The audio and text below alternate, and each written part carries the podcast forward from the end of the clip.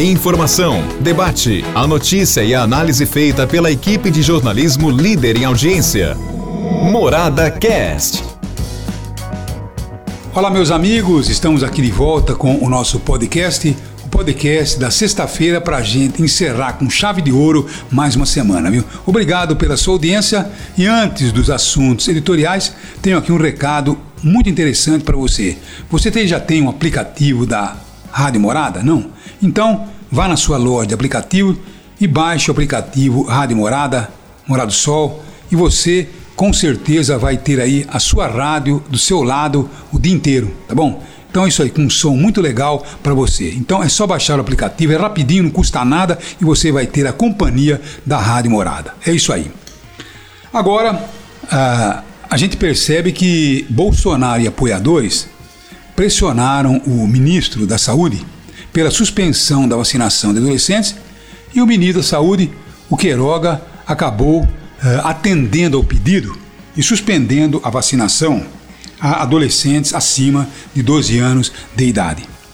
Agora, ilamentavelmente, o presidente Bolsonaro vai e mente numa live dizendo que uh, a Organização Mundial da Saúde ela reprova a vacinação para menores para adolescentes a partir dos 12 anos de idade. Não é verdade, Bolsonaro, isso é mentira. Tá certo não? A Organização Mundial de Saúde ela fez apenas uma referência, ela fez um esclarecimento dizendo que não faz mal nenhum, pelo contrário, faz é muito bem. Só que, em função da prioridade de se vacinar as pessoas eh, mais, eh, com mais idade, então seria aí muito prudente que primeiro se vacinasse as pessoas com mais idade. Mas enfim, a gente percebe que não é verdadeira essa notícia. Agora, o Bolsonaro vem e diz que para extinguir o horário de verão, ele vai ouvir o seu povo, vai ouvir a população, porque ele é acostumado a ouvir a população. Então, para exterminar, quer dizer, para voltar com o horário de verão, tá bom? Ele está querendo ouvir a população. Agora, para extinguir a vacinação para menores é, de idade, para adolescentes, então ele não vai consultar a população. Consulte o povo e o senhor vai ver o que, a população pensa.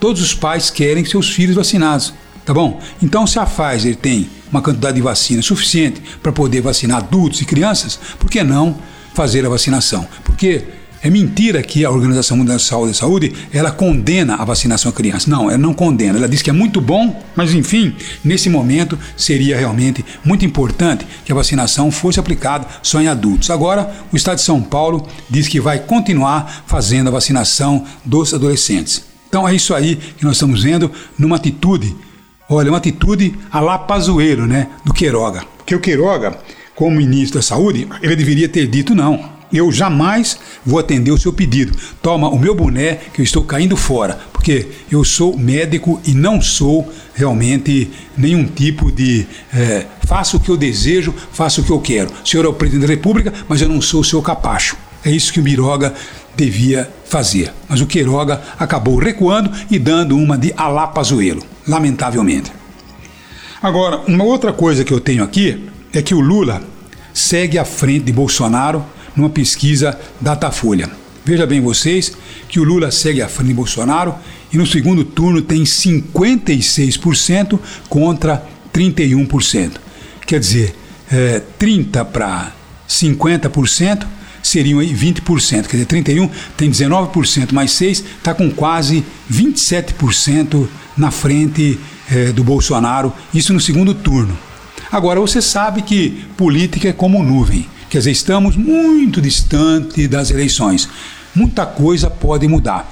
Mas se eleições fosse hoje, então o Lula estaria sendo aí eleito presidente da República, voltando, logicamente, à presidência da República. Agora, a terceira via que muita gente está querendo, parece que não está conseguindo levantar voo. Como eu disse, ainda é muito cedo tá bom? Temos ainda praticamente um ano e meio, né, para as eleições. Vai ser em 3 de outubro de 2022, quer dizer, um ano e meio ainda para as eleições. Então a gente sabe perfeitamente que a situação é um tanto quanto delicada, porque tem muita água para passar debaixo dessa ponte. Mas que as pesquisas mostram essa tendência, já vem mostrando há algum tempo, e o Bolsonaro não consegue falar à população brasileira a não ser a falar para os seus seguidores, a falar ao seu público. Só que o Bolsonaro se esqueceu de que ele participou de uma eleição, uma eleição que foi completamente diferente de tudo aquela eleição de 2018, quando ele foi eleito, foi uma eleição que havia aí uma revolta contra o Partido dos Trabalhadores, contra a corrupção tal. Então, houve uma eleição diferente. Agora a gente percebe que a população está um tanto quanto mais analítica, está fazendo aí uma avaliação diferente e, portanto, nós temos aí que esperar mais um pouco. Mas pela tendência parece que o Bolsonaro não consegue falar com o restante da população. Ele fala aos seus aos seus seguidores, que representa de 12 a 15% da população, mas nós temos aí praticamente 80, 85% totalmente contrário ao Bolsonaro. E também, viu, a sua rejeição é muito grande. A rejeição do Bolsonaro chega aí é, ser, a ser de 59%. Quer dizer, quando um candidato ele é muito rejeitado, ele não é eleito de jeito nenhum. O Lula também tem uma rejeição bastante alta, né? tem 38% de rejeição, mas bem menos que Bolsonaro, que tem uma rejeição de 59% da população. Quer dizer, o 7 de setembro não melhorou em nada a posição do Bolsonaro. Pelo contrário, parece que piorou. É isso aí. Um abraço a todos vocês e até segunda-feira. Um abraço a todos. Morada Cast. Morada.